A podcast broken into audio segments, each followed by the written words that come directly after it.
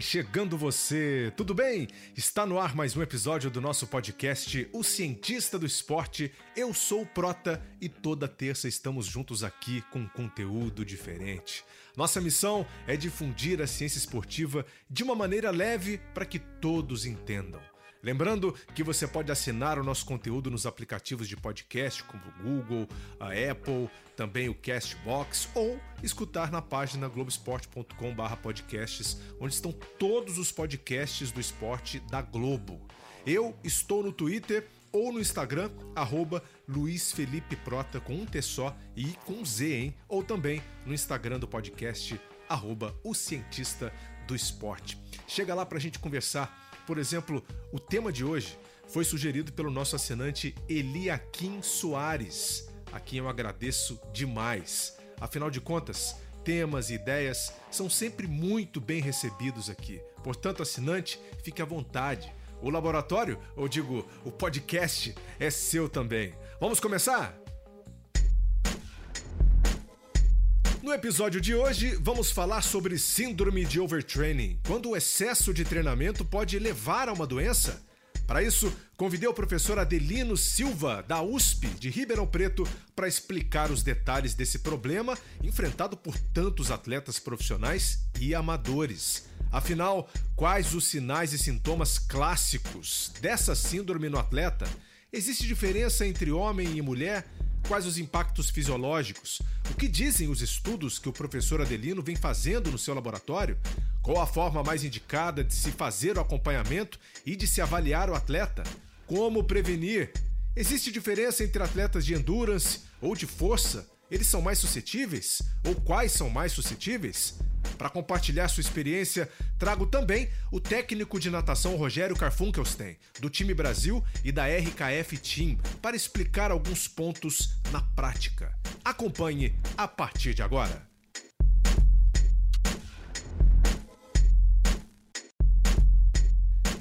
Eu estou na linha com o professor Adelino Sanches Ramos da Silva, da USP de Ribeirão Preto especialista aqui nesse assunto de overtraining, que a gente vai tentar, claro, clarear bastante, né? Para quem não entende, para quem entende, a gente vai tentar trazer algumas informações também mais aprofundadas e falar bastante da pesquisa também que o professor faz uh, com seu grupo, com seu grupo científico. Seja bem-vindo ao Cientista do Esporte, professor Adelino. Como é que você está? Tudo bem? Boa tarde, Prota. É, tá tudo bem aqui, graças a Deus. Gostaria de agradecer o convite aí para participar do podcast, o Cientista do Esporte. E vai ser um prazer aí poder conversar um pouquinho com todos sobre o overtraining. Olha, eu adoro essa cidade de Ribeirão Preto, viu? Adoro. Já fui a alguns congressos aí, já fui narrar evento aí também. É uma cidade que me marcou muito pessoalmente, viu? Uma cidade rica, né? Rica em todos os sentidos, né? É uma cidade bem organizada, é, tem muito conhecimento também pelas universidades. Muito bom, muito bom saber, inclusive, que a gente pode entrar em contato também com pessoas como você para falar aqui com a gente. É, esse assunto, Adelino, esse assunto do overtraining é um assunto que rompe os séculos, né? Com certeza, é verdade, você tem razão. É um assunto que vira e mexe preparadores físicos, atletas, tem dúvidas também de como classificá-lo, de como identificá-lo. E acho que a gente pode começar é, definindo para os leigos o que seria o overtraining? Legal, Prota. É, bom, a definição do overtraining hoje ela é, ela é bem simples, né? A palavra overtraining ela pode ser definida como qualquer aumento no volume, intensidade ou frequência de treinamento. Então, para a gente poder exemplificar, imagina um atleta, né, um corredor que está habituado ali a, a correr 5 quilômetros, uma distância de 5 quilômetros, na velocidade de 12 km por hora e hum. faz isso três vezes por semana, né? É, qualquer aumento que ele fizer, então, se ao invés de correr 5, ele correr 6, se ao invés de velocidade de 12 km por hora ele fizer 13 km por hora, ou ao invés de três vezes por semana ele fizer quatro vezes por semana, qualquer alteração, qualquer aumento nessas variáveis é considerado como overtraining, tá? Okay. É, agora, esse aumento ele pode levar a alguns estados distintos, que é daí que eu acho que entra a, a síndrome do overtraining, né? Então, é, quando um atleta ele aumenta essa intensidade, esse volume ou essa frequência de treinamento, ele pode é, desenvolver três estados, tá? O primeiro deles é o overheating funcional, tá? Então, o overheating funcional, o atleta ele tem esse treinamento intensificado. É, esse treinamento pode levar a uma diminuição de desempenho, mas após um período de recuperação ali de 24 a 48 horas, o atleta ele já apresenta aumento do desempenho, ele já apresenta ganho. Sim. É, se esse atleta ele continuar é, treinando em alta intensidade, alto volume e em frequência que não permitam uma recuperação adequada, esse atleta ele pode apresentar ao longo de um programa de treinamento é, estagnação ou diminuição do desempenho físico.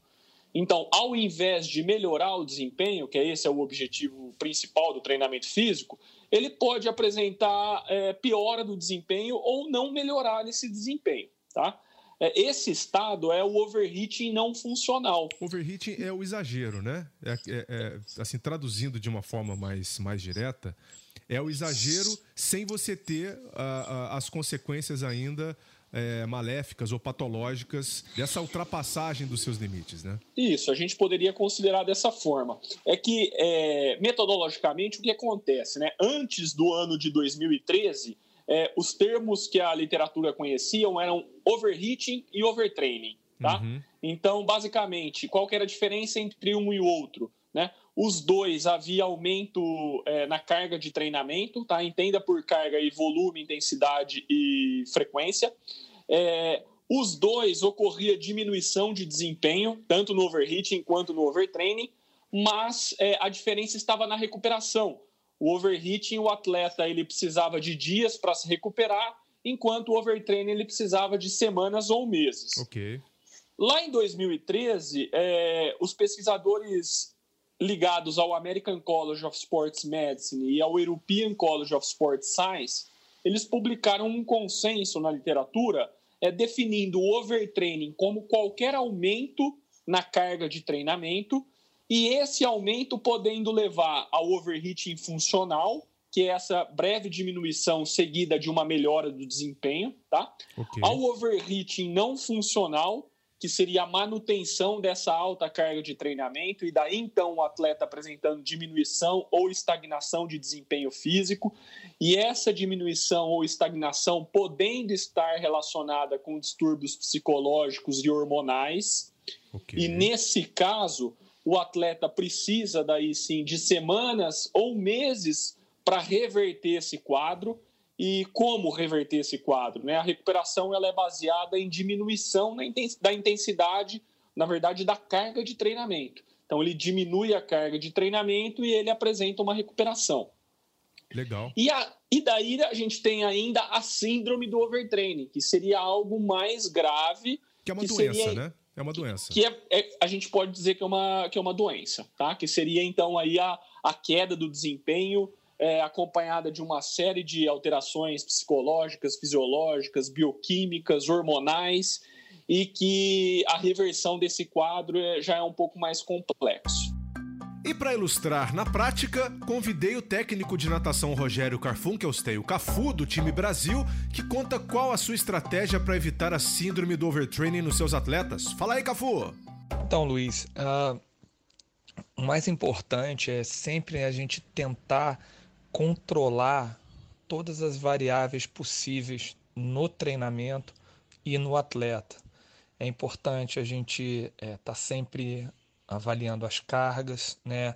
É, o PSE. A percepção subjetiva do esforço. É uma ferramenta muito interessante também para a gente é, ver como o atleta vai é, se portando, qual vai sendo o feedback dele com relação à, carga que está sendo aplicada dentro da fase de treinamento. É, outros aspectos importantes, uma conversa sempre com o atleta, né?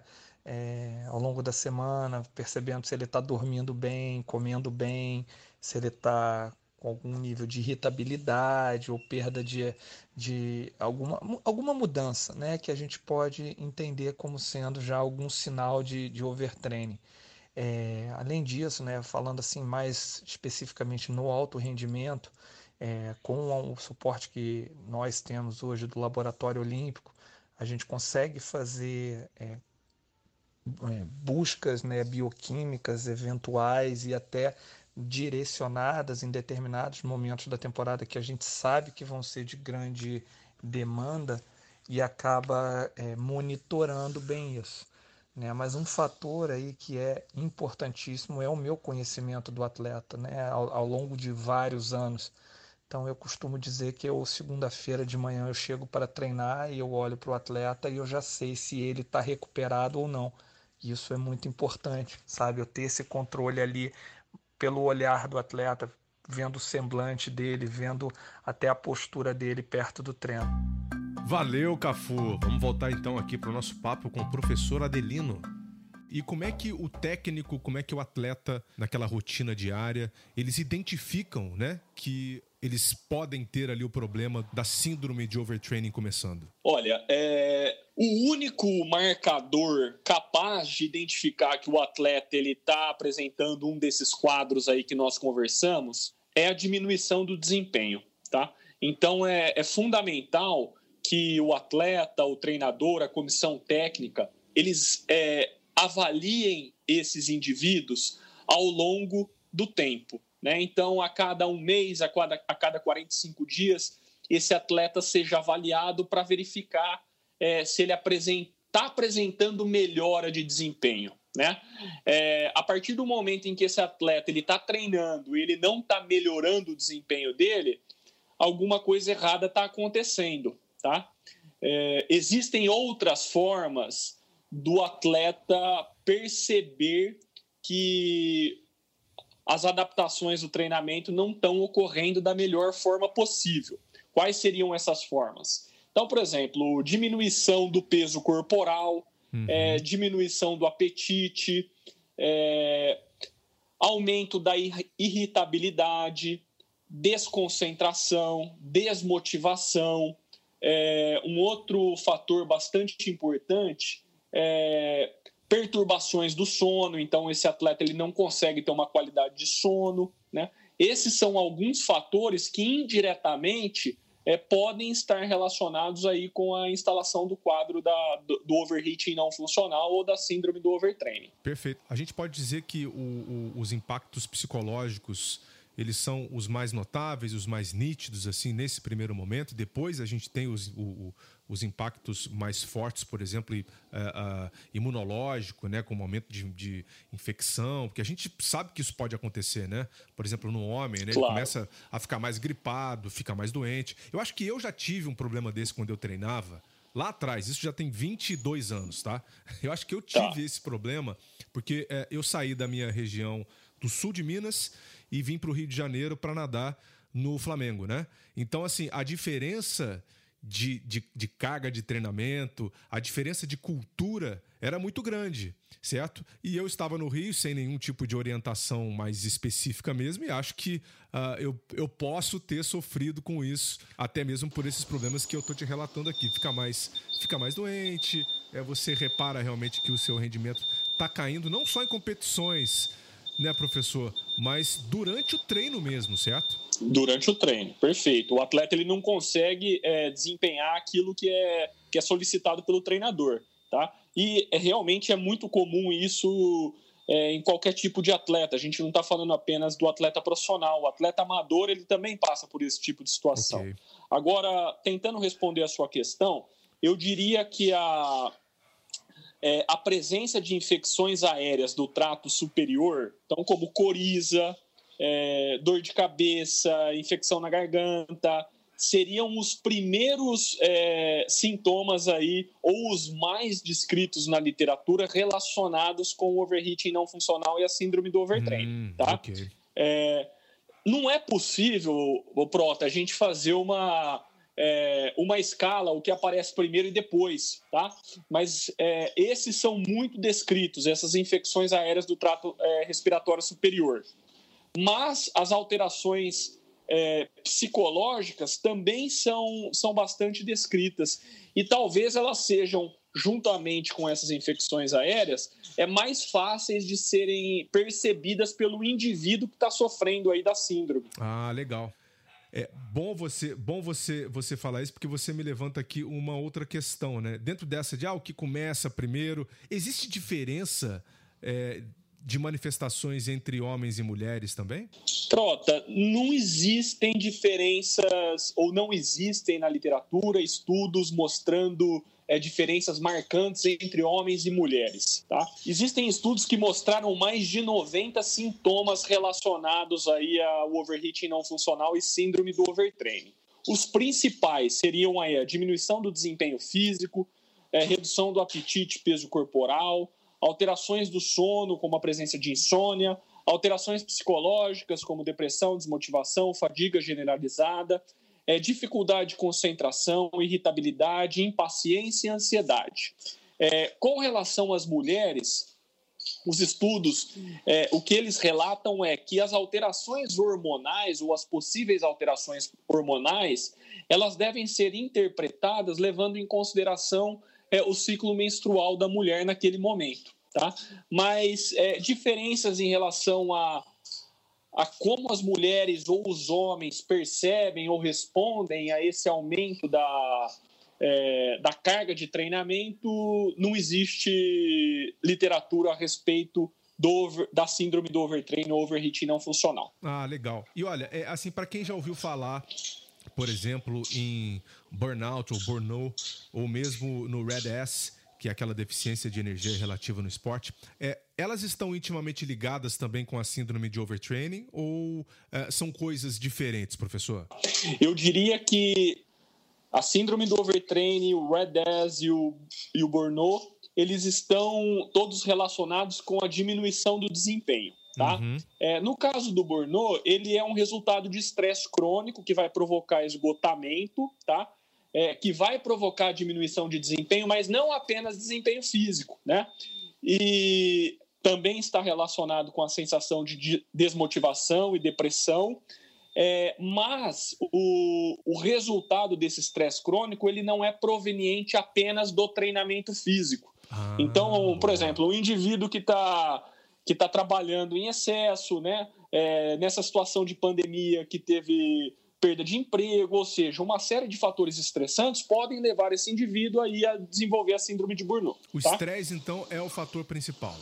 É o fator principal, perfeito. O estresse crônico é o fator principal, é, não importa qual que é o, o fator estressante, né? Da onde está vindo esse estresse. Ok.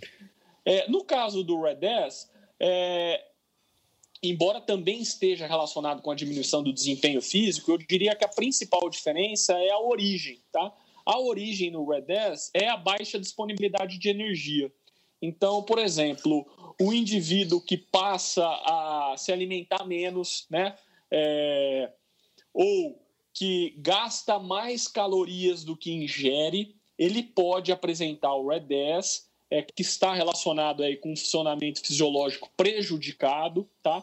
mas que é causado é, inicialmente pela deficiência energética pelo, pela falta de equilíbrio do quanto que ele gasta de caloria e o quanto ele ingere de caloria. Entendi. Perfeito. Olha, eu acho que você conseguiu, pra, aqui para mim, responder muito bem a diferença entre eles é, e, e, e, acho que agora é para acabar com esse tipo de confusão. Eu já, eu já presenciei conversas, né, rodas de conversa, em que existia uma certa confusão em relação a esses três assuntos, né? E que às vezes eles eram colocados no mesmo balaio. Entendeu? Tá. Então fica é. aqui uma coisa legal para a gente bater o martelo de que, na verdade, não são a mesma coisa, mas eles podem estar intimamente relacionados no fim das contas. Perfeito. Muito bom. E você acredita que, que, que a incidência da, da síndrome de overtraining ela tem aumentado nos últimos anos, mesmo com o avanço da ciência, da medicina e também dos treinamentos em consequência disso tudo? Prota, é, a incidência é um assunto bem polêmico dentro da síndrome do overtraining, tá? é, por dois motivos. Né? O primeiro deles é porque essa diferenciação entre overheating funcional, overheating não funcional e síndrome do overtraining, ela só foi feita no ano de 2013. Ah, tá? É, segundo, que às vezes os autores eles consideravam algumas alterações psicológicas ou hormonais como marcadores de, de overtraining é, no passado, mas eles não avaliavam o desempenho. Tá? Então, é, a verdade é que é um assunto bastante polêmico e que não tem muito consenso entre os estudos sobre a incidência dessa síndrome nos atletas. Então, eu não consigo afirmar se isso vem aumentando ou diminuindo, é, levando em consideração aí o avanço da medicina e, da, e do controle das sessões de treinamento. Porque o que eu acredito é que em algum momento na vida o atleta profissional, e aqui a gente falando, claro, uh, do esporte de alto rendimento, né? É, é, bem provável que ele tenha ou se aproximado ou que grande parte tenha uh, tido alguns sinais e sintomas, porque eles flertam, né? O atleta profissional, às vezes, ele flerta com, com a síndrome do overtraining, né? Até mesmo por tudo o que ele é submetido ao longo da sua carreira. Eu concordo. Eu, eu acredito também que a maioria dos atletas eles é, passam aí por sintomas relacionados ao overheating não funcional e a síndrome do treinamento e a síndrome do, do overtraining, né? Alguns estudos mais antigos mostram, por exemplo, é, que 10% é, de todos os nadadores, né, um estudo avaliou 400 nadadores, 10% desses atletas eles se enquadravam aí é, num estado de stale, né, que é um indivíduo que realiza a mesma atividade há muito tempo e já não, já não é capaz de manter o mesmo nível de produtividade, uhum. o que de certa maneira está muito próximo aí a, a síndrome do overtraining. Né? É, outros estudos mostram, por exemplo, a análise de 257 atletas, sendo 163 homens e 94 mulheres, de oito modalidades esportivas diferentes, em que 15% dos, desses atletas foram classificados é, como estando com a síndrome do overtraining. Então, embora a, é, os dados científicos, devido a essa dificuldade de classificação, eles não sejam é, tão claros para a gente, é, eu também concordo que a maioria dos atletas vai, ao longo da carreira, vivenciar esse tipo de situação, porque é uma linha, a, a linha tênue ela é muito, ela é muito frágil, né, entre okay. o quanto esse atleta está se preparando para aumentar o desempenho, né, e o quanto que ele está se recuperando, que de certa forma pode levar ele a desenvolver uma dessas é um desses estados aí que a gente que a gente está abordando aqui. Você me faz uh, lembrar de uma frase é, que eu ouvi recentemente que, que dizia o seguinte: você pode evitar o overtraining fazendo o undertraining, mas daí você não ganha medalhas. é assim, é uma, é uma frase que, que traz um pouco dessa preocupação, né? É, é, e, dessa, e dessa balança que, que precisa ser muito bem equilibrada pelo profissional de educação física, né? Pela equipe multidisciplinar, pelo técnico e que ficam exatamente nas mãos da equipe, no final das contas também. É, existem algumas considerações gerais aí que a gente pode fazer para atletas e treinadores é, com o intuito de diminuir a possibilidade do desenvolvimento do, do overheat não funcional, da síndrome do overtraining ao longo de, uma, de um programa de treinamento, tá? Uhum. Então, vamos lá, ó. É, registrar o desempenho durante o treinamento e as competições regularmente. É super importante. Então, o atleta é, registrar o seu próprio desempenho num caderno, né? ou a comissão técnica fazer isso num, num sistema computacional e tá avaliando se esse atleta ele está apresentando é, piora ou estagnação desse desempenho. Tá? Perfeito, tá? perfeito. A partir do momento em que observou, olha, esse atleta aqui ele deixou de melhorar, é é, durante ali 24, 48 horas, é propiciar um período de recuperação para esse atleta. E esse período de recuperação, ele não precisa ser um período de recuperação em que o atleta não faça nada, mas que ele faça menos, tá? Uhum. É, existem outras, outras estratégias. Então, por exemplo, evitar a monotonia do treinamento. Então, sempre está variando a forma com que o atleta treina, não, não repetir sempre as mesmas sessões de treinamento, tá? é, individualizar a prescrição do treinamento. Isso é fundamental quando você trabalha com, com qualquer tipo de modalidade esportiva, seja individual, seja coletiva. Mas no coletivo é muito importante você ter ali, vamos, vamos fazer um exemplo aqui, você tem um, um grupo de jogadores profissionais de futebol. É importante que cada atleta treine na sua intensidade específica, né? Que eles não treinem todos juntos em mesma intensidade, tá? É, você reforçar regularmente aí o controle da nutrição adequada, a hidratação, a qualidade do sono, né? É, estar atento para outros agentes estressores na vida do atleta. Então, olha, é, quando nós temos aí homens ou mulheres, né, a paternidade ou a maternidade, isso é um fator estressante que pode estar prejudicando, por exemplo, o sono do atleta, Sim. que vai estar relacionado com prejuízo de recuperação. É, esse atleta ele teve algum problema de família, né, ele perdeu alguém na família, é, ele perdeu algum patrocínio, ele está tendo algum problema financeiro, isso tudo pode acarretar é, estresse que indiretamente vai prejudicar a recuperação desse, desse atleta. A, avaliações psicológicas, então é, é, possível, através de questionário, você fazer avaliações psicológicas é, semanais, mensais nos atletas, para poder estar tá entendendo como é que esse atleta está se adaptando psicologicamente às novas cargas de treinamento, né? É, ficar atento às infecções aéreas do trato aéreo superior ou, ou outras infecções que podem estar prejudicando o desempenho desse atleta. É, eu acho que todas essas estratégias elas acabam auxiliando na prevenção do overheating não funcional e da síndrome do overtraining. Assim, de posse dessas informações, eu perguntei ao técnico Cafu como ele faz a diferenciação na prática do overreaching para o overtraining é extremamente importante, como eu falei na resposta anterior, o controle sobre o atleta. Porque é, quando a gente estabelece a carga e o volume de, de treino a serem aplicados, a gente almeja o overreaching. Né? A gente precisa dessa queda momentânea da capacidade do atleta em função da carga aplicada, carga e volume aplicados, para que a gente consiga gerar novas adaptações.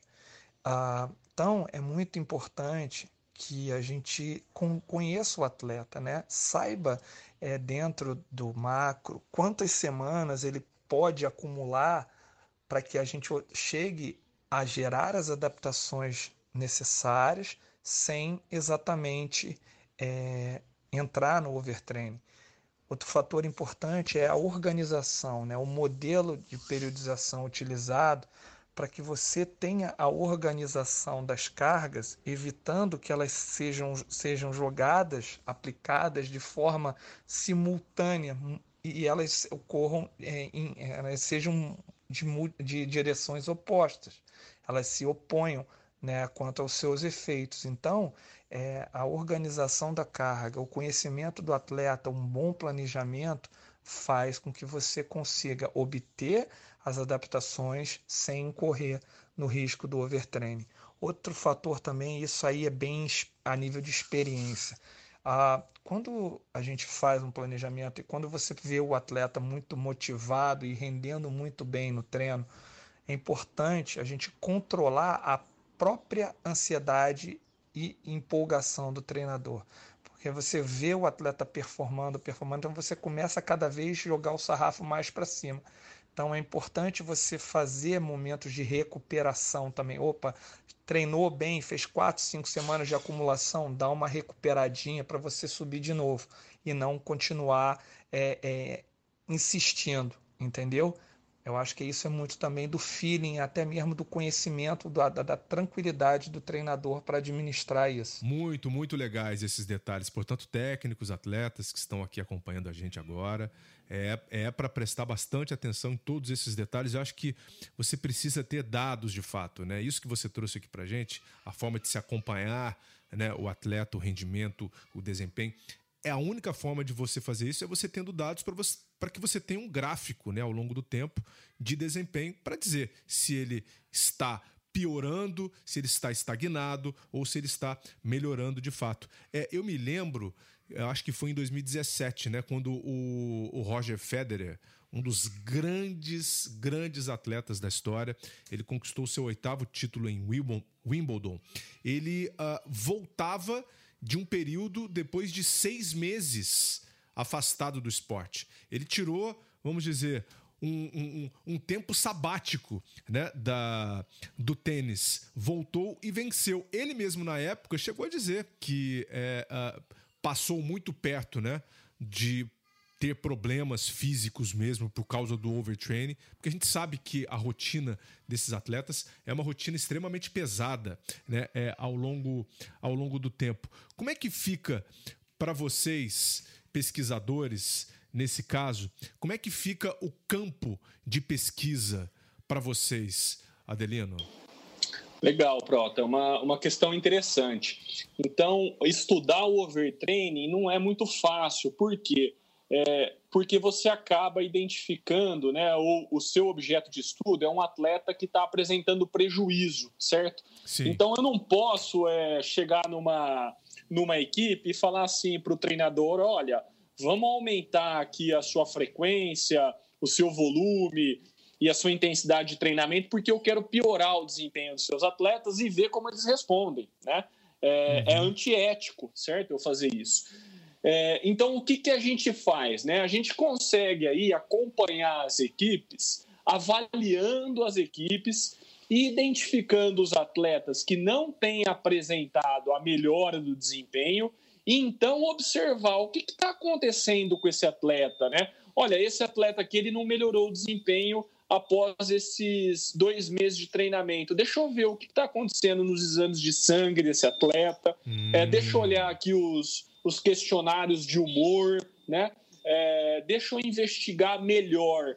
Então, a, o modelo, né, a forma de você estudar é, a síndrome do overtraining e overheating não funcional é, com os seres humanos é através desse acompanhamento e da identificação dos atletas que não apresentam adaptação positiva em resposta ao treinamento. Muito legal. É, até que ponto você acha que essa cultura de ser durão mentalmente e fisicamente também não pode colaborar para isso? A gente tem essa um pouco dessa cultura uh, dentro uh, de, algum, de algumas modalidades esportivas, né? Por exemplo, no próprio levantamento de peso mesmo, né? Que você tem que ter. Uh, na verdade, em todos os esportes, em todas as modalidades, você tem que ter mente forte, corpo forte. Mas essa cultura de você ser o mais durão, por exemplo, os lutadores. Né, que precisam se provar aí exatamente por aquilo que não só por aquilo que eles mostram dentro uh, de um ringue, de um octógono, né? Do, no caso de atletas do UFC, mas também durante a vida deles, né? Ou seja, alguns hoje a gente sabe que muitos lutadores de MMA estão exagerando na dose e no momento do vamos ver, no momento das lutas, eles acabam falhando. Ficam muito cansados, é, são nocauteados com facilidade, se entregam em determinadas posições, enfim, não tem o mesmo rendimento. Você acha que essa cultura pode colaborar um pouco também para que essa síndrome ela apareça? Olha, eu, eu tenho certeza que pode colaborar. Tá? Eu acho assim, a primeira, a primeira interpretação é, após um fracasso ou uma derrota é de que o atleta ele não se dedicou de maneira suficiente ao programa de treinamento. Olha só. E a comissão técnica ou o próprio atleta eles querem combater isso com mais treinamento, né? Perfeito. E às vezes não foi isso que aconteceu. Às vezes a, a outra equipe foi melhor estrategicamente, é, taticamente, tecnicamente, e a sua, a sua derrota, o seu fracasso naquele momento, nada tem a ver com o quanto você treinou. Tá? Esse é um ponto. É, o segundo ponto que eu acho importante deixar claro aqui é que o problema não é o quanto você treina, você pode é, manter esse, essa cultura né, de, de ser forte mentalmente e fisicamente durante a sessão de treino. Só que é muito importante que você propicie um período de recuperação adequado após uma sessão de treinamento extenuante. Uhum. O problema não é treinar muito, o problema é treinar muito e recuperar pouco. E qual seria o ponto de vista do técnico Cafu em relação a essa cultura de ser durão? Eu, eu acho que essa questão do ser durão, do ser super-herói, do ser, sabe, é, não, não é legal. Eu, eu acho que o, o, atleta que vai ser o campeão olímpico, que vai ser um medalhista, que vai ser um recordista, é, ele entende, ele precisa entender qual é o caminho. E o caminho não é treinar forte todo dia. Né? Você precisa saber que para você treinar forte, você precisa estar recuperado. Né? Então é, é uma coisa interessante você entender o, o, que o atleta, à medida que ele vai elevando o nível dele, ele vai ficando mais sábio também quanto a, a, ao que ele precisa fazer. E sim, nas horas que o treino é extremamente importante, extremamente duro, ele precisa ter essa, essa característica de ser durão, de ser forte e tudo para que é naquele momento e não querer todo dia passar e falar que não precisa descansar, que pode treinar forte todo dia. É, é importante essa administração, né? Para você estar tá sempre é, obtendo as adaptações durante o processo de preparação que você precisa gerar, mas sempre com segurança e sempre o atleta entendendo qual é o processo. Muito obrigado ao técnico Rogério Carfunkelstein, nosso Cafu aqui, por essa grande contribuição. Vamos voltar agora para o finalzinho do bate-papo com o professor Adelino. Vocês fizeram vários estudos, né?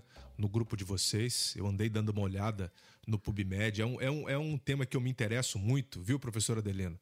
E eu achei uns estudos bacanas, por exemplo, eu queria até que você comentasse sobre esse estudo de 2018 que vocês fizeram. Foi um estudo em modelo animal, né, que vocês trabalharam, que mostrou alterações cardíacas em nível patológico. Conta um pouco pra gente disso. Então, é, durante todo durante o meu doutorado eu estudei é, esse tema né síndrome do overtraining em atletas profissionais de futebol e eu tive muita dificuldade pelo fato de de não conseguir uma amostra muito grande, né?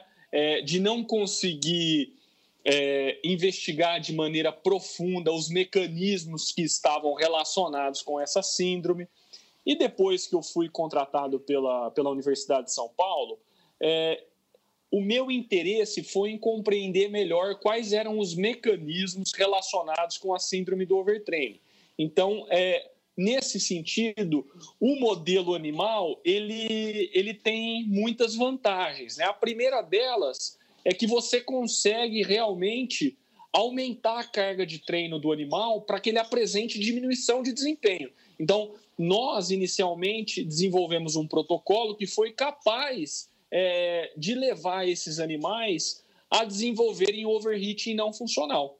Então, uhum. é treinar em excesso, recuperar é, menos e desenvolver e diminuir desempenho. Tá? É, uma outra vantagem de você utilizar o modelo animal é que você pode analisar alguns tecidos, é, como coração, que foi o, o, exemplo que você colocou. É, nós também trabalhamos com músculo esquelético, nós trabalhamos com fígado, nós trabalhamos com hipotálamo. Né? Nesse estudo do coração, o que nós verificamos é, foi inflamação cardíaca nesses animais que treinavam é, excessivamente e também verificamos algumas alterações moleculares no tecido cardíaco, como o endurecimento do tecido cardíaco, né, a fibrose, uhum. é, e alguns sinais moleculares relacionados com a hipertrofia patológica e não a hipertrofia fisiológica, que seria o aumento né, do volume e da espessura das paredes cardíacas, mas sem um aumento proporcional é, da função desse coração. Então, o coração ele acaba apresentando aumento de tamanho, é, aumento do, as câmeras apresentam aumento de volume, é, o tecido ele apresenta aumento de espessura, mas isso não é acompanhado por uma melhora de função cardíaca. Tá? Então, esse foi um, um, dado que nós encontramos nesse, é, nesse protocolo com o modelo de camundongos aí que nós investigamos. E que, e que, claro, levanta uma possibilidade né, de alteração também em humanos. Né? É para isso que serve o modelo animal no final das contas, né, professor? É para isso, é para a gente é, investigar e tentar fazer essa ponte aí entre o que acontece com o modelo animal e o que poderia vir a acontecer com, com seres humanos.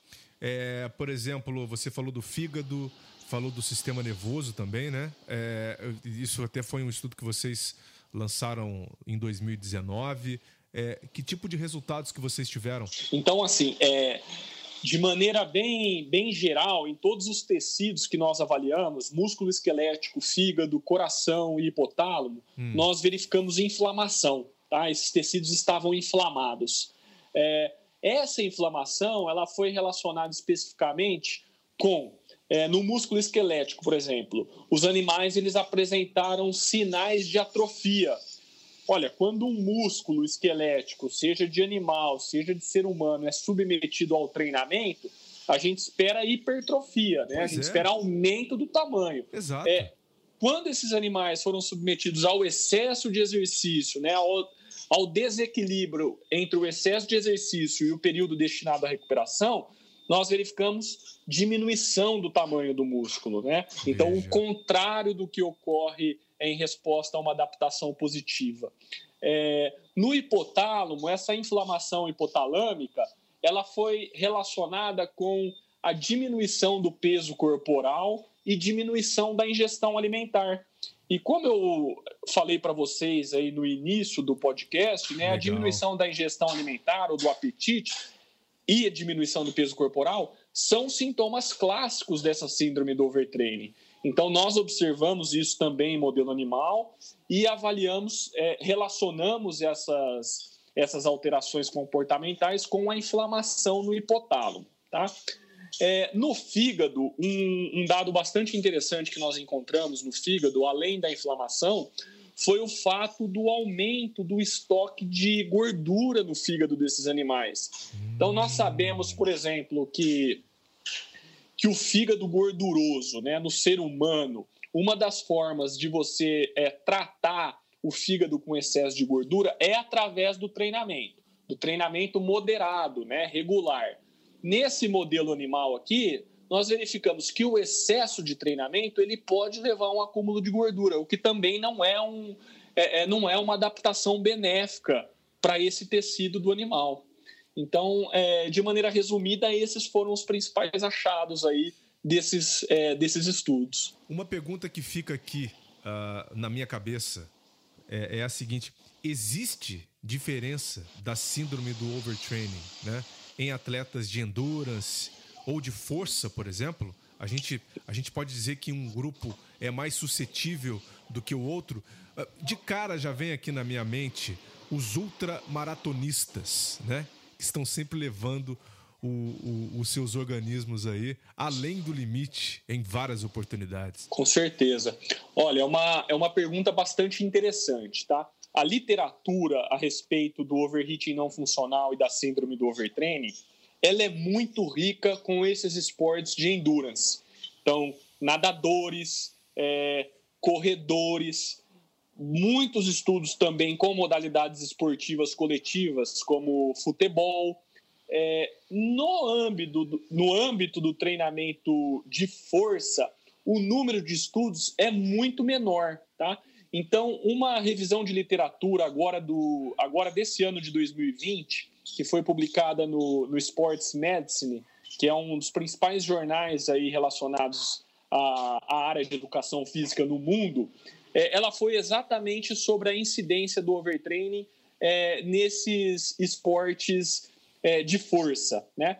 E mostrando que existem poucos estudos que avaliaram o overheating não funcional é, e a síndrome do, do overtraining nesse tipo de modalidade e que até o presente momento é, não existe nenhuma ferramenta além da diminuição do desempenho para identificar essa, esses estados é, nos esportes de, de treinamento de força, o que é muito parecido com os esportes de endurance.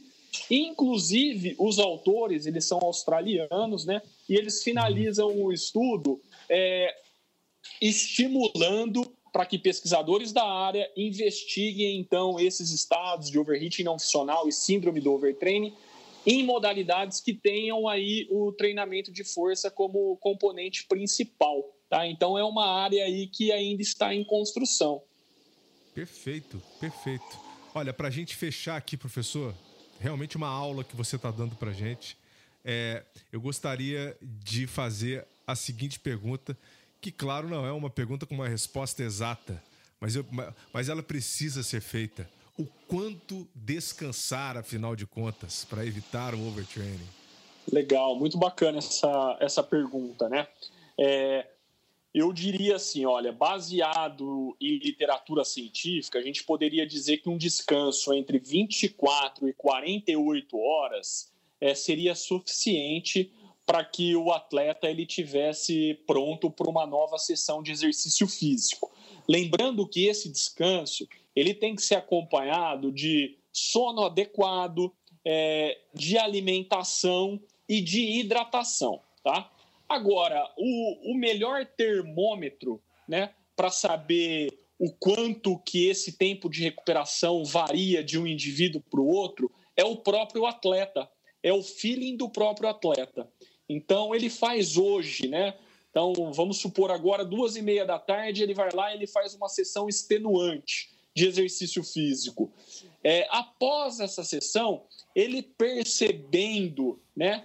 É, o quanto que isso vai alterar o comportamento dele, o quanto que o comportamento dele vai voltar, o quanto de tempo será necessário para que esse comportamento retorne ao normal, ele mesmo pode estar tá tendo esse controle do quando ele vai estar tá pronto para uma próxima sessão de exercício.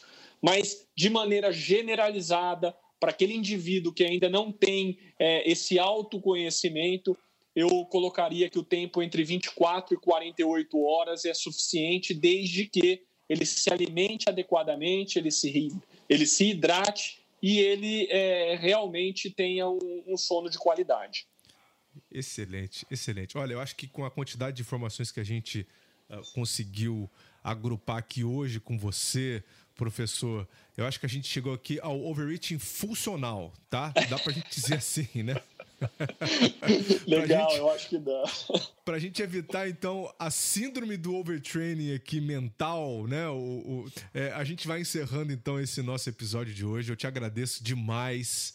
É, é, tem outros temas que eu gostaria de, de voltar a conversar também como Red S, que eu acho que é algo sensacional, e a própria síndrome de Burnout, né, que uh, levanta muita dúvida também, mas eu acho que são temas separados, né, que a gente tem que falar de forma separada. Voltarei mais tarde a eles, portanto. Te agradeço mais uma vez aqui pelo seu tempo e sucesso aí na sua caminhada, na sua pesquisa. Eu quem agradeço, foi um prazer é, disponibilizar, passar esse tempo com vocês e desejo é, um excelente dia a todos os ouvintes aí do podcast. Valeu, professor Adelino. Até a próxima. Muito bem, e assim recebemos mais um cientista do esporte, recebemos mais um técnico aqui do nosso podcast. É, queria até fazer o um convite aqui para você que é atleta, para você que já sofreu da síndrome de overtraining, para entrar em contato comigo também. Se quiser bater um papo, que a gente pode tentar fazer alguma coisa legal, algum material bacana aqui para um episódio futuro. Beleza? Bem, semana que vem tem muito mais para você, nosso e nossa assinantes. Fique ligado e, claro, vida longa aos cientistas.